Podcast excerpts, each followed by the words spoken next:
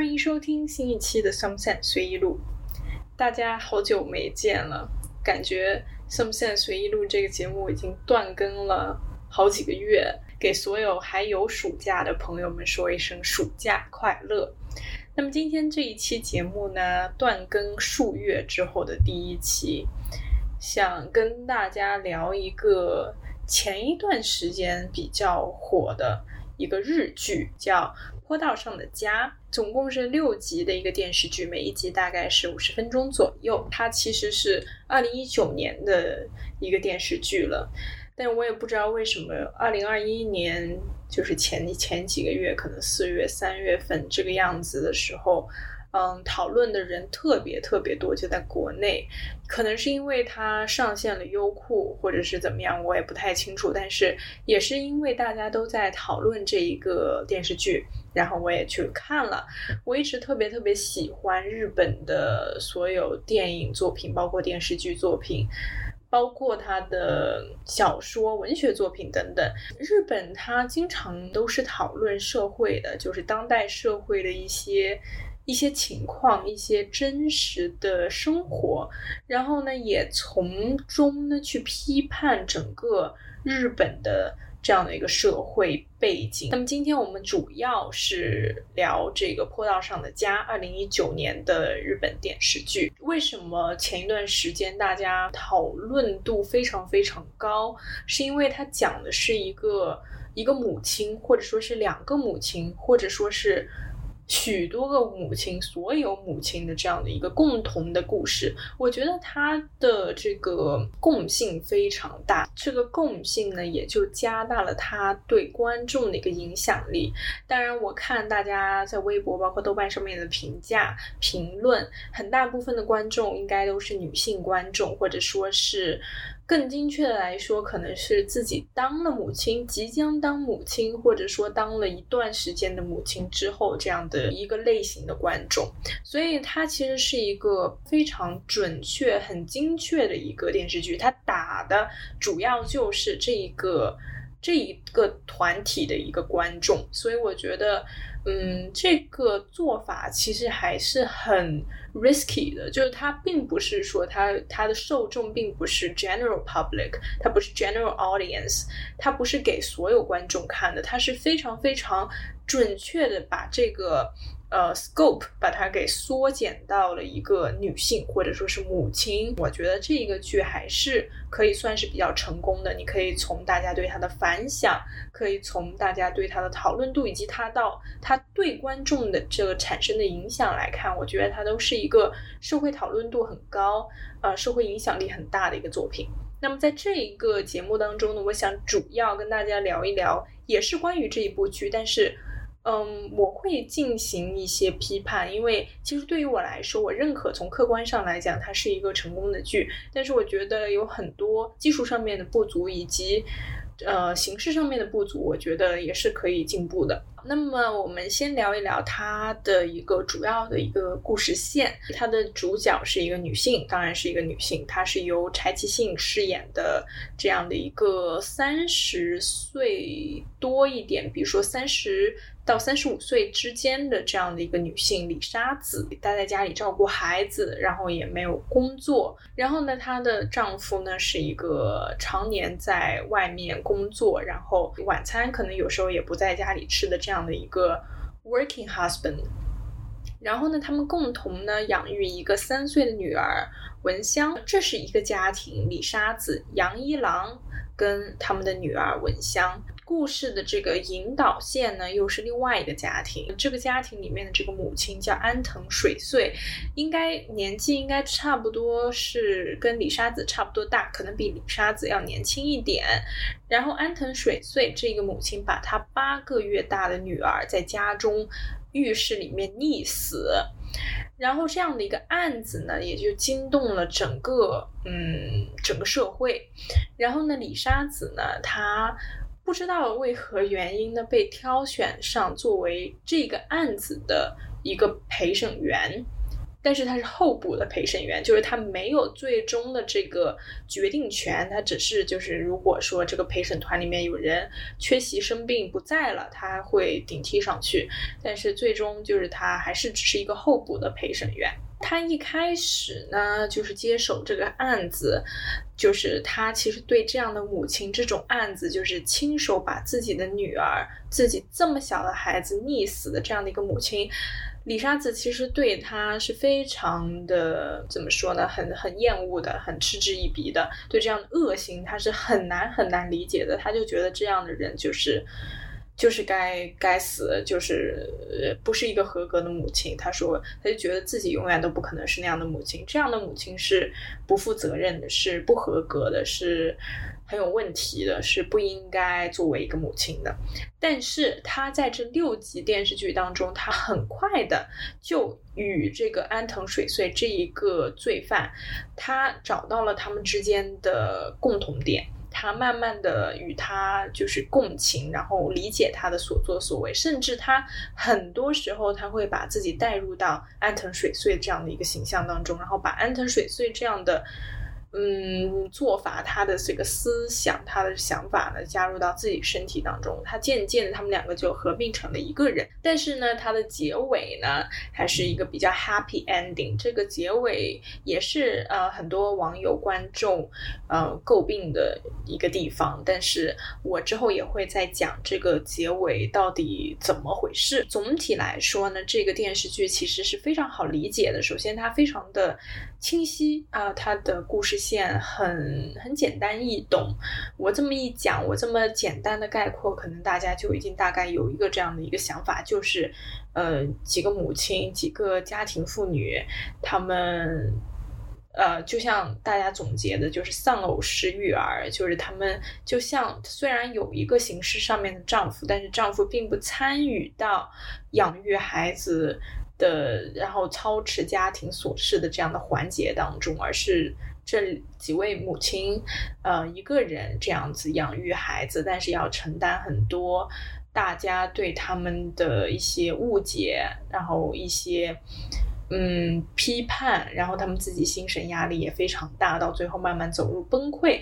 以及到最后可能就是通过自己的孩子来发泄。呃，这样的一个一个情感线人物的一个发展。另外一个点呢，除了母亲之外，还有就是陪审员跟罪犯之间的一个理解、一个连接、一个情感上面的一个连接。嗯，其实这样子的剧情呢，在日本的电影电视剧里面还是比较常见的。其实日本好像很喜欢拍这种或用在法庭上面的这样的一个一个。一个电视电影，比如说，呃，前一段时间我看的是之愈合的电影《The Third Murder》，我不我不太清楚那个。中文是什么？好像是第三次杀人还是什么的。那个电影里面是一个律师啊，这个律师在他要为之辩护的那个犯罪者身上找到了自己的影子，他们互相合成成了同一个人，就是他们互相在交流、在坦白、在袒露自己的心事、自己的心理活动的时候呢，慢慢在对方身上找到了自己，并在自己身上找到了对方。在那个电影里面呢，他提到了一个词叫 vessel，就是一个一个容。器就是相当于，呃，我们，呃，当我们就是真正深入去了解一个人的时候，很多时候我们会把对方当成一个容器，然后当成一个自己能够投射、影射到那上面的一个容器，然后你们会互相变得越来越像，关系越来越紧密，所以就相当于一个恶的集成体，但是在。这个电视剧《坡道上的家》里面，你不能说那一定是恶，那更多的是女性之间共享的这种苦难，共享的这种，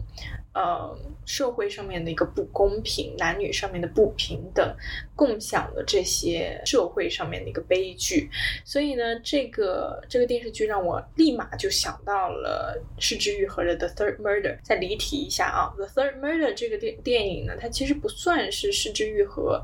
呃，里面跟《失之愈合》的风格那么那么的接近的电影，如果你了解《失之愈合》的话，你就知道《失之愈合》它他就是主要就是拍家庭片，他主要就是拍日本的这种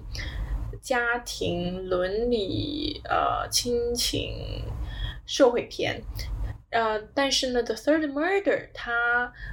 不是特别的跟它这个主题那么接近，它其实也有非常深层的一个共同点，但是从粗浅的这个表面上来看，它其实并不是一个那么符合失之愈合风格的一个电影。但是我还是非常推荐大家可以去看一下。回到呃《坡大上的家》，《坡大上的家》里面呢，它主要它是展现了四个家庭模式，除了刚才讲到的李沙子跟那个凶手。安藤水穗之外，还有三个家庭，其中一个呢是一个法官的家庭。这个法官是一个女性，她也是这个案子的法官，但她不是审判长，她是审判长底下的那个法官，也是三十岁左右的一个女性，但是她也是一个母亲，她刚生了一个儿子。然后呢，她的老公跟她都是两个人都是在工作的，就是他们两个要同时工作，但是同时照顾家庭。但是她老公其实并没有帮她。分担很多，而是主要还是这个女法官在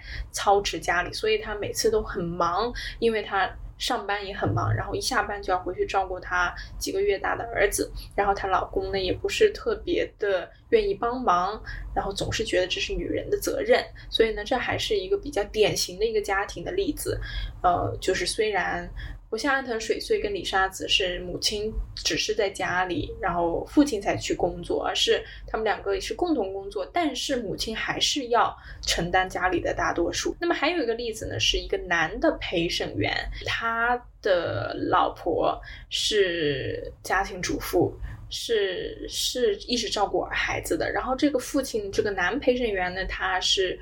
不太关心家里的事情，而且他跟他老婆的关系也比较糟糕，因为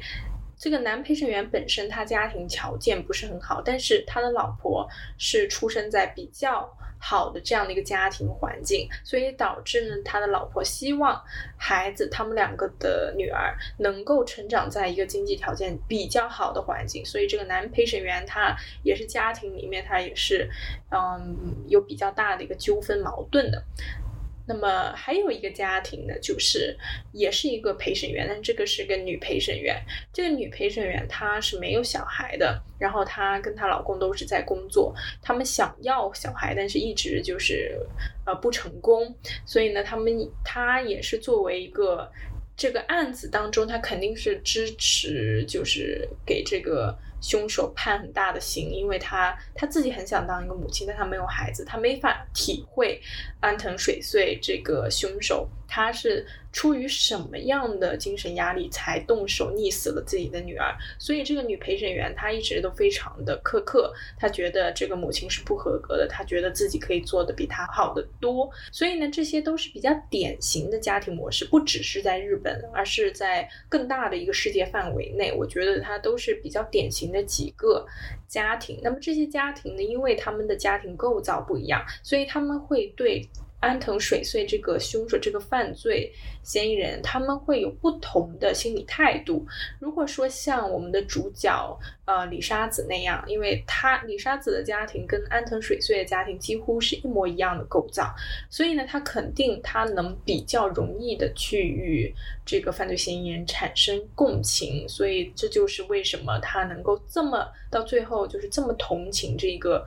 呃，凶手的原因，但是其他的家庭，他们有自己的这个家庭的生活模式，他们有自己夫妻之间的相处方式，所以他们会对这一个安藤水穗，他们会有跟李沙子截然相反的这样的态度，所以导致最后呢一边倒这样的情况，就大家都希望。啊，判他很严重的一个刑罚，到最后只是李沙子这一个人想帮安藤水穗说话，想帮他减轻罪行。刚才讲到了安藤水穗跟李沙子之间的共同点，除了他们的家庭模式很相似之外，其实通过这个六集，他也是在慢慢的揭露他们之间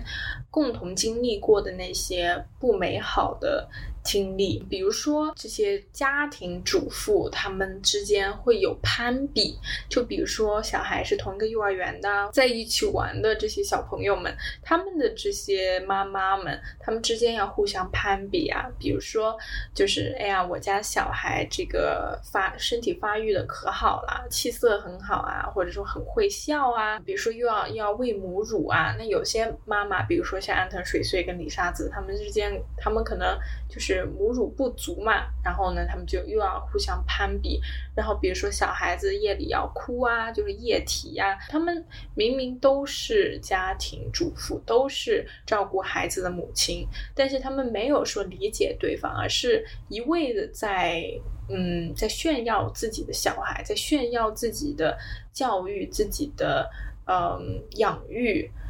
多么的成功，多么的先进，多么的超前，多么的和你不一样。然后把这些可能身体状况啊，包括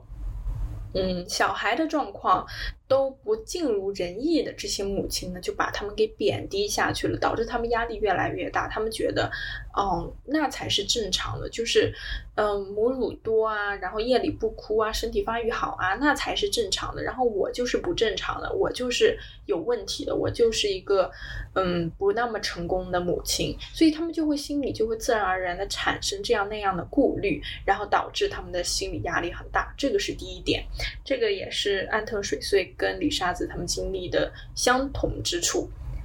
然后再是一些城市生活的压力呀。其实这个城市生活的压力也不只是发生在李沙子跟安安藤水穗之间的共同点，而是所有这个电视剧里面所有的这些出场的角色，包括刚才说的那四个家庭里面的所有的人都面临的很大的这个在日本生活的城市生活的压力，比如说小孩子的教育。或者说是自己的教育，你自己，我作为父母，我是在哪个学校毕业的？呃，我的这个成绩怎么样？我毕业之后，我呃找什么样的工作？我有没有买房？你有没有买房？然后我跟谁结婚？你跟谁结婚？你你结婚的对象他又是在哪里毕业的？他成绩怎么样？他有没有买房？他家庭是怎么样的？然后除了这些之外呢，还有一个就是也是日剧当中非常非常。显著的一个特征就是，他总是在强调日本人是非常爱面子的。当然，这个这个事情可能是嗯比较共通的，就可能在整个东亚文化当中，可能是比较共通点，就是文化当中的这个面子工程，就是在日本的电视剧、电影里面，他他非常非常着重强调面子问题，特别是男人的面子，男人的面子，然后再是。呃，父母的面子，就比如说，呃，一个一个女孩子的父母，他们也是非常爱面子的。他想要自己的女儿嫁一个什么样的人，然后呢，然后这个男方也是，他也是非常爱面子的。他想要，呃，告诉别人我娶的是一个什么样的太太，我太太是多么照顾家里，多么呃对小孩多么耐心，然后多么的照顾我，就是尽心尽力的服侍我。我这个才是日本男。人他非常就是就是想要的那种面子，他想要，因为日本他确实是一个非常呃，包括在电影电视当中呈现出来的形象，都是一个非常大男子主义的一个形象。这个我们待会儿就会讲到。然后就是刚才说的这个“丧偶式育儿”双引号这一个词汇，这个词汇呢，也是我近几年才。接触到的一个词汇，之前可能没有这个词或者怎么样，但是我觉得这个词其实还很准确的，因为就是有点像是你只是一个形式上的夫妻关系，但是他你们并不承担同样的家庭责任。然后呢，这个呃男方还一直在说，就是我是出去工作的，我很累，我比你。累多了，你只是在家里，我还要操操持整个家里的经济来源。但是他没有想到的是，这个母亲她其实原来也是工作的，包括在这个电视剧当中也是，李沙子跟安藤水穗原来都是呃工作非常努力、非常上进、工作非常优秀的女性。但是他们为了家庭、为了婚姻、为了小孩，他们牺牲了自己的工作。但是这个男方他不这么认为啊，他觉得你照顾家里是你的责任，是你应该做的。你辞掉工作，你不工作，那是必须是你去辞掉啊，那怎么可能是我呢？对吧？我是要为家庭这个赚赚钱的，你是要去在家里待着的，就他们是这样的一个心态，所以呢，他就没有想到说这个家庭经济来源是本来是本来就可以两夫妻双方共同负担的，而照顾小孩、照顾家庭的责任也应该是共同承担的，但是。这个男方不这么认为，所以呢，这就是我们说的丧偶式的育儿。然后呢，这个丈夫呢，他在这个电视剧当中，包括安藤水穗的丈夫，还有李沙子的丈夫，他们都是一味的责怪和甚至是言语上面的侮辱妻子，去让这个他们的妻子啊，觉得是自己的能力不如丈夫，觉得哦。嗯，你说的是对的。嗯，我如果出去工作的话，我可能赚的还真的没有你多。那我还不如留在家里带孩子，让你出去工作。但其实这一切都只是一个假象，都只是这些丈夫为了营造出来让妻子觉得不如自己的能力，不如自己赚钱能力不够这样子的假象，然后让妻子困在家里，因为他们让他们觉得自己是低人一等的，是低男性一等的。所以呢，这就是故意。打压你，然后这样才可以控制你这样的一个方式。他们认为啊，这些这个电视剧里的男性啊，我我现在说的基本上都是说这个电视剧里面的男性，并不是一枪打死一林的鸟。在电视剧当中，这些男性呢，他还认为，如果说我帮我老婆做家务，我是在帮她，我是在。就是在施舍给他，就是这这这不是我的内容，这不是我的任务，不是我的这个工作方针，我没有这个必要去帮你做家务。如果我做家务了，我就是在帮你，我不是在做家务，我是在帮你做家务，这是你的你的责任，我可以帮你。有时候帮你分担一点，但是这是帮。但你做家务，你就不是在帮我做家务，你是就是在做家务。所以呢，他们就把这个就是给区分开来，就是这个家务，他们非常非常自然而然的把它划分成了女性的这个家庭职责里面去。然后呢，他们也同样认为带孩子也是母亲的妻子的责任。如果说，我带孩子，男方带孩子，那男方就是在帮女方带孩子，就只是可能啊，你现在可能有点事情，那我帮你带一带，但是你一回来了，那这个就就就丢给你了，就是你的问题，你的任务是吧？然后还有一点，在这个电视剧当中也是一个共同点，就是男方他们都会在外面。和 和这些已婚的女性啊抱怨自己的妻子，他们抱怨自己的妻子在家里，哎呀，这个孩子照顾不好啊，饭做的怎么样啊，就觉得他们力不从心啊，好像没有心，没有心思，没有完全放在这个上面啊，等等。然后包括这个，特别是李沙子的丈夫杨一郎，他知道自己的。妻子要去外面当这个陪审员，哪怕是一个候补的陪审员，这个杨一郎他都特别特别的。生气烦躁，他就觉得为什么你要出去工作？这正这个其实根本就不不能算是一个工作，他也没有占据他特别多的时间。然后呢，他的小孩，他们两个的小孩文香可以放在奶奶爷爷家里面待一天这样子，然后晚上李沙子再来接他。但是呢，杨一郎就觉得，哎呀，李沙子这就出去了，他就觉得管不住了，哎呀，不在家里了，管不住了，小孩也不带了，他们就他就会有这样那样的这些。这些这些想法出来，然后他就觉得你还是待在家里吧，你还是不要出去吧。就是他总是想要多管你一下，但是呢，他这些妻子是没有这个权利去管丈夫，然后丈夫就有所有的这个控制权，所有的这个管理权。他们就觉得这个妻子，他们的妻子是属于自己的，所以就是有非常大的这种大男子主义。还有他们的共同点呢，就是婆婆或者母亲。对自己的一个教育和批判，包括嗯，这个可以非常非常明显的体现在安藤水穗跟李沙子这两个人物当中，他们两个都都是被自己的婆婆就是也是管得很严了，就是她这这两个婆婆她都不尊重这两个女性，就是他们就觉得呃自己做的比他们好，就是要一直想要来插一脚，就是。觉得想想提意见啊，她很意见很多啊，就是觉得你应该这样这样照顾你的小孩，照顾你的丈夫才是正确的。就是这这些女性呢，她们同为女性，但是呢，还是给对方很大的压力，就是她就强加自己的思想在呃在在他们的儿媳妇身上，然后呢，急于去插手干预，然后百般的批判。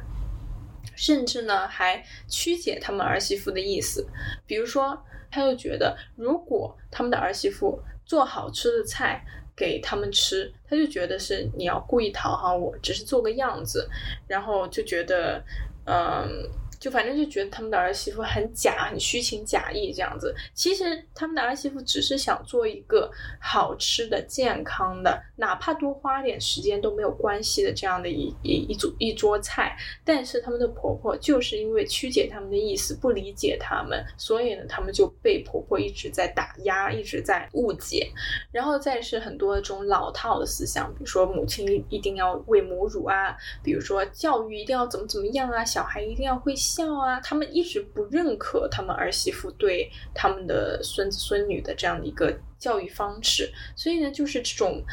两代人之间都是都是女性，两代女性之间的这样的一个矛盾，这种不能够复原的这样的一个裂缝，其实是非常非常深的。其实这些婆婆她们也是从一个儿媳妇。开始的，对吧？她们也有婆婆，所以呢，就是这样的女性一代一代一代的去强加自己的观念给下一代，再强加自己的观念给下一代，然后就一代打压一代，一代打压一代，到最后就是精神就是处于一个崩溃的一个边缘。所以这个还是一个非常非常永恒的主题，就是女性之间的一个隔代的一个不理解。然后呢，再是这两位母亲安藤水穗跟李沙子被身边的人怀疑是精神问题，就觉得他们好像疯掉了，好像有点、有点、有有点 going mad 了，然后就把他们给送进了精神病院。所以这也是身边的人对他们的一个不信任，他们觉得自己只是因为压力大，只是因为无处宣泄，或者说只是因为没有人理解我，没有人来看到我，所以他才很累。但是别人却以为我是精神出了问题，就是怎么说呢？就是整。整个社会的人，整个外界的人对他们的要求都非常高，觉得他们作为母亲，他们就一定要为母则刚，一定要挺住，他们一定是一个孩子和家庭最坚实的这样的一个后盾，然后就觉得他们一定要做到怎么怎么样，给他们定很高的标准，然后呢，没有人去看到他们，去理解他们，去关心他们真实的一个生活状态，真实的一个感受，或者说他们的一个。嗯，想法，所以其实还挺可悲的，就是被送进精神病院，被怀疑说是精神出了问题，就真的是一个没有人能够理解、没有男性能够理解的一个领域。然后再是，他们还会被怀疑，就是自己。家暴孩子，就他们的父亲啊，就是或者说他们的婆婆啊、公公啊，就是他们总觉得自己在家暴孩子，因为就是可能也是两代人或者男女之间对小孩的教育方式不同，因为母亲这两个母亲，他们都是一直跟小孩待在一起，他们是全程抚养他们长大的，就他们之间肯定是。他更能了解孩子，他知道怎么样教育小孩是更有效的，待在一起的时间更长嘛。但是呢，因为身边的人总是不理解他的教育方式，觉得他是不是太苛刻，觉得他是不是在家庭暴力小孩，觉得是不是打了小孩，觉得是不是为什么要这么凶等等。所以呢，就是还是还是一个不理解。家其实是一个非常私密的一个地方，就是外人是看不进去的。但是其实更可悲的是你。家里人本身就是跟你同在这个私密区域里面的人都没有办法理解你，我觉得这个才是一个非常难过的事情。那么再讲到一个社会层面吧，就是日本的一个家庭暴力。前一段时间也是这个坡道上的家。刚刚嗯，就是被讨论没多久之后，我看到了一个新闻，上面就是说日本四分之一的女性都受到过家庭暴力。这个其实是一个非常非常震惊的一个数据，你想想，就是四分之一，哎，就是四个四个女性当中有一个都受到家庭暴力，这个是很很恐怖的一个一个事情。然后我就想，就是想到了这个这个电视剧，就是还是非常非常 timely 的，就是非常事实的一个作品。其实暴力它是分为很多种，然后最近也是这几年也是一直在被讨论了，包括语言暴力啊、冷暴力啊这种都是算作家庭暴力，但是可能说，比如说在这种数据上面，可能这种冷暴力啊、语言暴力可能都不算作暴力，它可能更多的是这种肢体上面的一个暴力行为。那么这又由此我就想到了。那么，像在《坡道上的家》这样的作品里面，父亲或者丈夫他们的缺席，他们在教育或者说在照顾家庭琐事、分担家庭责任的这些事物当中的缺席，算不算是一种暴力呢？他把家庭责任全丢给他们的妻子，把照顾小孩的责任丢给妻子，然后。打压他们，给他们这么大的压力，然后给他们这么大高的标准，然后把他们说的一无是处，只能锁在家里，就这样的这些行为，算不算作是暴力呢？那么女性遇到这样的这样的这个行为，应该怎么处理呢？其实我觉得都是应该。被讨论点，我就又想到了，就是为什么在日本这样的家庭暴力尤其的严重呢？其实，如果你去过日本，你可能会非常震惊于他们的社会风貌。我也只去过两次日本，而且都是在几年前。嗯，就我对日本这种粗浅的认知呢，我觉得日本它其实是在某种程度上面来看，它其实是一个。很封闭的一个一个社会，很难跟着社会一起动起来的这样的一个社会，它其实是一个非常非常保守的、非常恪守、遵守自己的传统的。但是这也是一个非常日本的一个地方，也是为什么我喜欢日本的一个点，就是因为它非常的有自己的特色，有自己的文化、社会。传统上面的特色，我非常非常喜欢日本这个国家。但是像这样的一个特点，他们的这个国家的特点，一个对自己的文化传统那么保守、那么保留、那么一代一代的传承的这样的一个一个一个方式，是不是在很大的程度上面也是在拒绝进步呢？所以呢，就是我们说，比如说城市发展啊、城市化、全球化，其实它是一个进步的一个趋势，但是它同时也是在失去很多我们每个国家保留的一些传统、一些背景。但是日本它，嗯，它其实保留了很多自己的一个历史的一个传统上面的积淀，但是它是不是也在失去进步的机会呢？所以我觉得这个是我看完这个电视剧一直在思考的一个点。包括，因为他们的文化当中也是很很明显的这种女性屈服于男性、女性服务于男性这样的特点是尤其的明显。所以，像这种文化一旦被保留下来，我觉得这样的情况，女性受到家庭暴力的这样的情况，也应该是。非常非常多的男性的这种对女性的这种压迫，男性对女性的控制，其实在这个电视剧当中非常成功的一个点，就是对男性的一体化塑造。他对男性其实是把一些群像男性统统一成了一个一个男性的形象。在这个电视剧当中，每一个男性的形象几乎都是一模一样的，就是除了长相不一样，他其他的这个浮道化。他的性格特点几乎都是机器般的一模一样的，比如说他的形象上面，刘海、公文包、衬衫，就这么三个东西，就等于说用这三个东西把他们同化了。每个男性都是刘海，就日式的那种刘海，然后再是一个公文包，那好像自己很忙啊，每天工作就是非常骄傲的事情，然后再是衬衫这种工装啊。工作服啊，这种，哎，就是就感觉啊，我是工作的，你是一个家庭妇女，我是男人，你是女人，我是应该在外面的，你是应该在家里的，就是把这种男女之间把它完全的分割开来，然后再把男性之间把它完全的同化，所以这个我是觉得是我非常非常喜欢这个电视剧的一个原因，也是它很明显的一个优点。然后再是这个。关于小孩的塑造，在这个电视剧当中也是非常的明显，就是文香，呃，李沙子跟杨一郎他们两个的女儿，三岁的女儿，她被塑造的是一个非常讨厌的一个角色，我相信。几乎看这个电视剧的所有的观众应该都会比较讨厌这个角色，因为他是被故意的夸张化，被故意塑造成这样。他非常调皮，他总是哭闹，总是喜欢把吃的东西扔在地上，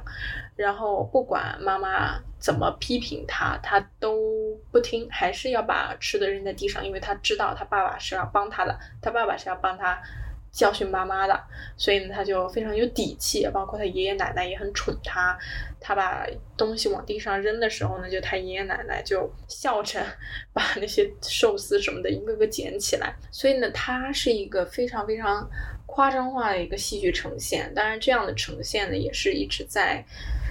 怎么说呢？一直在强调他母亲李沙子所面临的种种压力。不管是来自社会的、来自家庭的、来自女儿的，就是他那种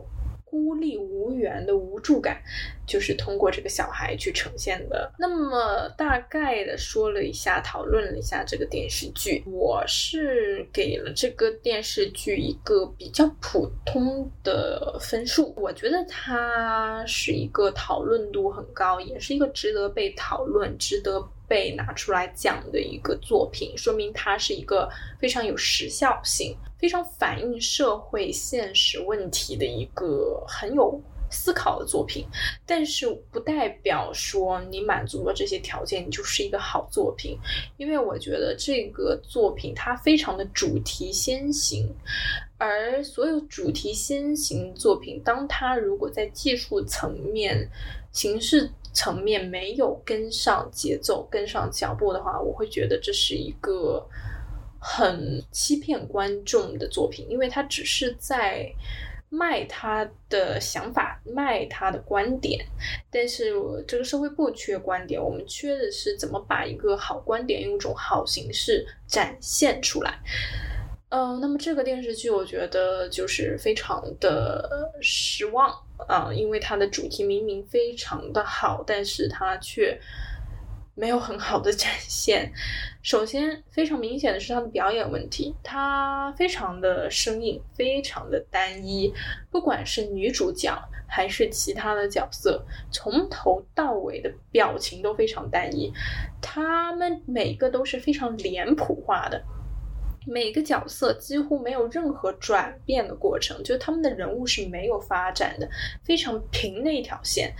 嗯，如果说你真的要说发展，也只能说。在李沙子上面看到了发展，就她原来是一个很恪尽职守的母亲，她没有多想，没有二心，但是她在慢慢接触这个案子，接触这个凶手母亲的时候，她慢慢发现了自己和他之间的共同点，慢慢的跟他产生共情。如果你说这就是这个人物的发展线，那我会可以说，这个其实是这个剧情故事的发展线，而不是人物的发展线。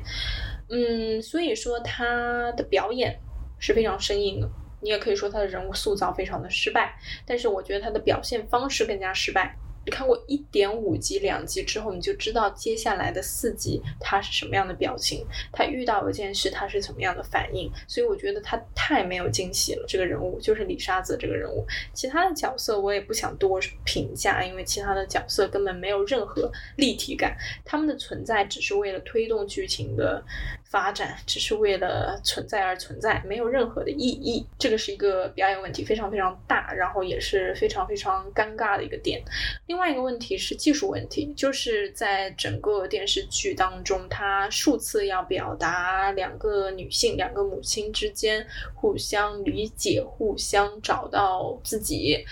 的过程，所以呢，他通过技术上面把两个人合成了，就把两，你知道那种特效嘛，就把两个人一个人的脸放在了另外一个脸身上，就这样慢慢的就你就发现，哎，自己跟他竟然是一个人，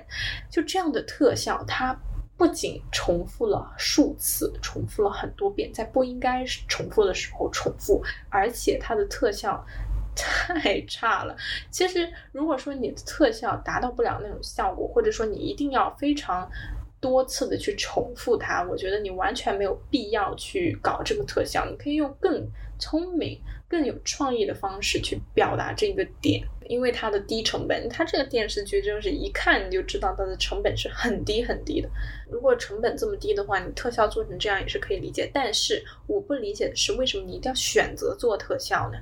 特效，嗯，其实在这种剧情片当中是非常非常没有必要的，它是会让人觉得很尴尬、很突兀。很奇怪的，然后再是一个结局问题。那么怎么回事呢？这个结局其实是一个团圆的大结局，就是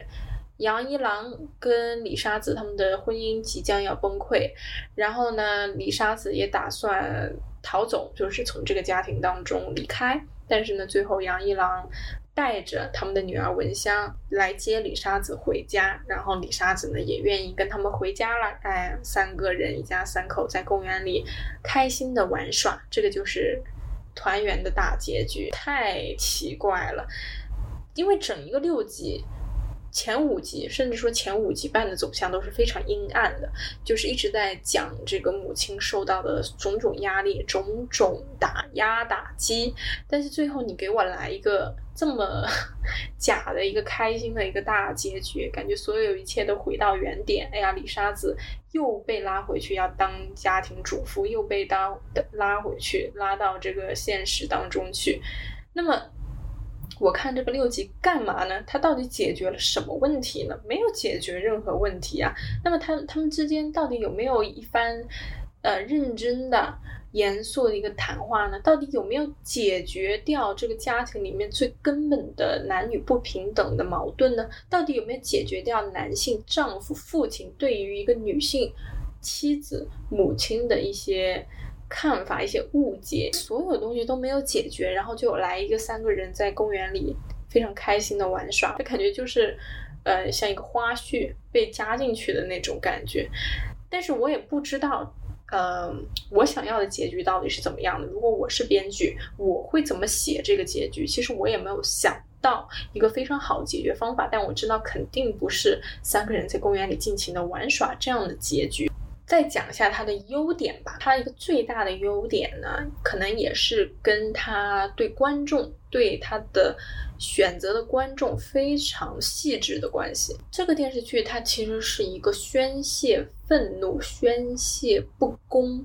的一个渠道。东亚语境下面的这种女性母亲。他们受到的这种社会上的压力、家庭里的压力，其实可以通过这个电视剧去表达出来。他可以找到很多能够共情的点，这是一条出路，这是一条情绪上面的出口。它不只是在表达一个人的生活，它是在表达一类人、一批人、一群人的生活。他把女性还是一样的团结起来。他想要告诉女性说：你们应该互相理解对方，而不是像这些电视剧里面的母亲。一样互相攀比、互相打压，你们应该找到能够互相取暖的一个点，就像安藤水穗跟李沙子一样。虽然两个人从始至终没有讲过一句话，但是李沙子在安藤水穗身上找到了自己，他找到了一条出路，他知道原来我也可以这样。他知道，原来我也可以不一定要受到别人的打压，我也可以选择一条宣泄愤怒的道路。当然，